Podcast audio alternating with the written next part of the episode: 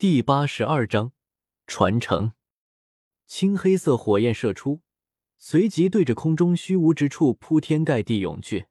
在灵魂境界晋升天境大圆满之时，他已经能通过灵魂感知到周围人心中所思所想，对于情绪，他也能感知清楚。所以，当他踏入这片空间之时，他便感知到空间之中弥漫着那股让人心颤的悲伤。只是当时他并没有影响到他，他也不想节外生枝去处理这些情绪，终究是在七彩吞天蟒的遗迹之中。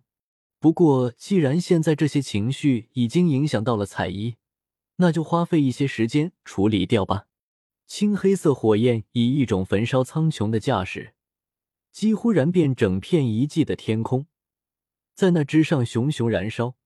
而随着青黑色火焰开始释放出剧烈的高温。那高空之上的空间之中，开始出现一道道极为细微的灰色气息。在灰色气息刚一出现，青黑色火焰便扑了过去，将这些灰色气息焚烧成一片虚无。这些灰色气息正是无数岁月下来七彩吞天蟒关于灭族的悲伤。这些情绪常年汇聚在这片空间，竟然形成了几乎实质的能量。若不给予根除，恐怕多年之后，一踏进这片空间的人，便会被空间那蕴含的极致悲伤给洗脑成七彩吞天蟒一族忠实的拥趸，余生为恢复七彩吞天蟒一族的荣光而努力奋斗。哪怕七彩吞天蟒本族之人踏入也不例外。随着遮蔽天际的青黑色火焰灼烧，越来越多的灰色气息吸出，被焚烧成虚无，到最后。整片空间，古河都无法感知到这种情绪力量。古河，我们走吧。看着古河做的一切，彩衣眼中闪过感动。他知道，以古河谨慎的性格，若不是为了他，根本不会主动去动这片空间的情绪力量。但现在却大动干戈的将空间里的情绪力量全部灼烧殆尽。哪怕他因为看见即将得到传承。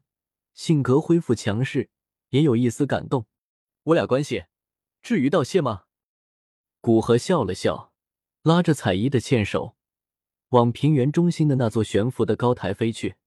他有感觉，若是这片遗迹有传承，那传承一定就在高台之上。对于古河拉着他的手，彩衣没有拒绝，而是安静的跟着古河飞向高台。当两人经过那数十上百副骨架之时，数十道七彩的能量体突然从骨架之中涌出，将两人包围。看这些能量体略显透明，但透着颇为浓郁的灵魂气息。这些居然都是七彩吞天蟒的残魂，数十道斗圣级别的七彩吞天蟒残魂，哪怕对于三大魔兽家族来说，也是一股极其庞大的力量。若这些残魂结合起来，恐怕都足以与一般的四星斗圣交手。此时，这些残魂将两人包围，其中一道看起来最为强大的残魂，还有着不弱的自我意识。他开口道：“人类，你不能去那传承之地，只有本族之人才能前往。”古河脸色微沉，说道：“凭我的实力，若我要前去，你们还能阻拦我不成？我们无法阻拦你，不过传承之地是为族人所留，若你前往。”传承之地将会自毁，这样的结果恐怕是我们双方都不愿看到的。”残魂条理清晰的说道。彩衣捏了捏古河的手掌，道：“让我一个人去吧。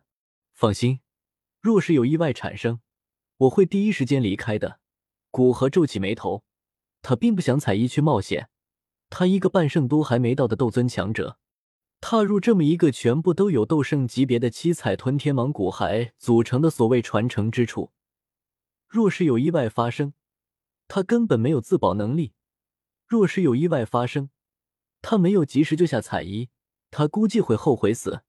不过看着彩衣坚定的目光，他无奈的叹了口气，对着残魂道：“若是他出现意外，我便将这处传承之地彻底毁去。”并从今往后扑杀一切七彩吞天蟒族人。残魂身形微微一颤，他们这些已死之蛇并不害怕死亡，或者所对于自己的状态已经认定为死亡，所以对于自己最后的意识消失也就不再恐惧。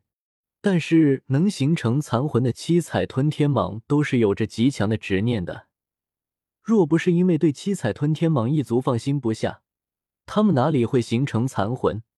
而现在古河不仅说要毁了传承之地，还要将所有七彩吞天蟒一族全部杀死。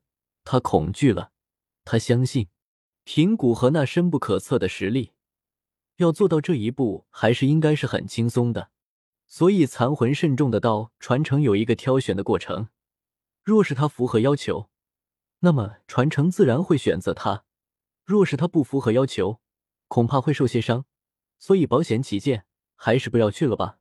他虽然渴望有一个族人能来这里得到传承。”但不希望与族人带来的同时，还带着一个煞星，那对他们七彩吞天蟒一族来说，实在不知道是福是祸。彩衣没有理会残魂的话，径直往那高台之上飞去。古河无奈的看着彩衣飞了过去，想到原时间线，他可以顺利接受传承，心里倒是安稳了一些。不过他还是探出灵魂，先去查看一下那远处高台之上究竟留下的是什么。古河还没有靠近高台，便感觉到一股轻微的威压。这股威压并不强，但却有一种直透血脉的感觉。这种感觉只有面对龙皇本源果之时才有。难道这也是一种类似龙皇本源果的传承之物？古河疑惑的想。随着他探入那高台之上，他在那上面感知到一滴极为纯净的血液。那滴血液呈九彩之色，散发着一股异样的威压。这是至少斗圣九星的精血。感觉到那滴血液之中蕴含的强大力量，古河喃喃道：“九星斗圣的血脉已经开始出现变异，其血液开始散发着犹如斗帝一般的威压。当然，这股威压远没有斗帝血液强大，但也是一个辨识的标志。”而在古河查探之时，彩衣已经飞到高台之上，在他飞到高台之上，那滴血液主动飞向彩衣，然后融入他眉心之中。随着这滴九彩的血液融入彩衣眉心，他身体一晃，瞬间化为本体，一条数百丈庞大的七彩吞天蟒出现在这片空间之中。